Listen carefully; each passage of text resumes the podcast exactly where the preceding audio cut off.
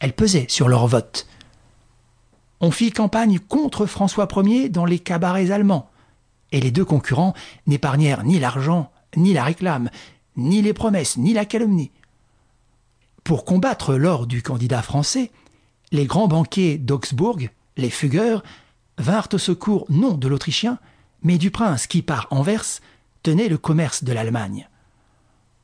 L'opération de banque réussit. Au vote, Charles l'emporta. La monstrueuse puissance était constituée, l'Espagne et l'Allemagne accouplées. Mais, quelques mois plus tard, Luther brûlait à Wittenberg la bulle du pape. L'Allemagne aurait sa guerre religieuse, et avant nous. La France saurait en profiter. Une Allemagne unie, avec l'empereur vraiment maître, tel que le rêvait Charles Quint, c'eût peut-être été notre mort. Au moins, c'eût été l'étouffement. La France était bloquée au nord, à l'est, sur les Pyrénées. Nous finissions par comprendre l'instinct qui la portait, sous tant de prétextes, avec entêtement, à se donner de l'air du côté de l'Italie. Et pourquoi le conflit était-il inévitable? Charles Quint n'avait-il pas assez de terre? Ne pouvait-il s'en contenter? Mais la vie des peuples a comme des lois fixes. Pour l'Europe, c'est de ne pas supporter une grande domination. Cela s'est vu depuis la chute de l'Empire carolingien. Pour l'Allemagne, c'est d'envahir ses voisins dès qu'elle est forte. Cela s'est vu toujours.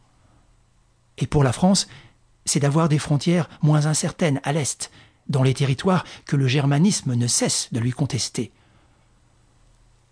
L'empire de Charles Quint était démesuré. Il était absurde. Et si la France était restée ce qu'elle était alors, que ne lui eût-il pas manqué?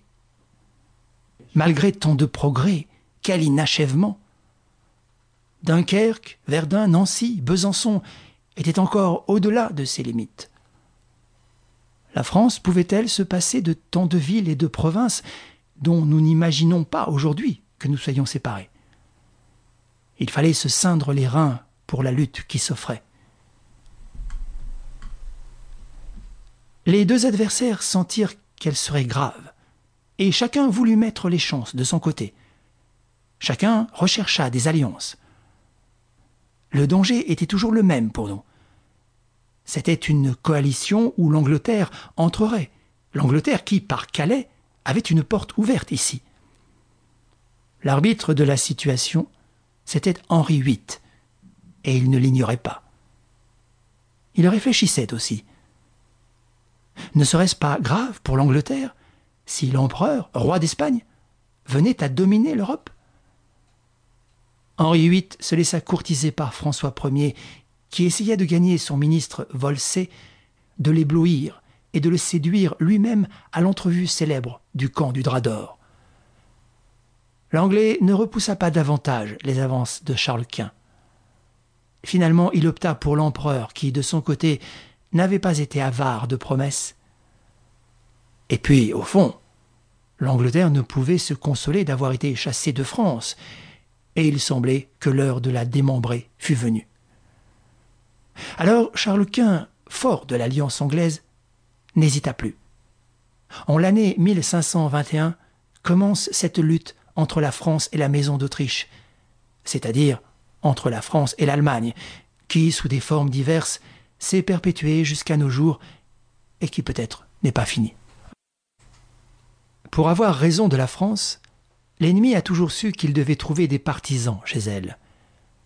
Mais les anciennes factions avaient disparu, et il ne s'en était pas encore formé d'autres. De la haute féodalité, vaincue par Louis XI, il ne restait qu'un seul représentant. Il trahit. Le duc connétable de Bourbon, un ambitieux, aigri, osa, quoique prince du sang, conspirer avec l'étranger contre la sûreté de l'État. Grave complot, car le duc était puissant par ses alliances de famille, ses vastes domaines, et connétable, il était avant le roi chef de l'armée. François Ier agit avec promptitude et vigueur. On ne reverra pas, dit-il, les temps de Charles VI.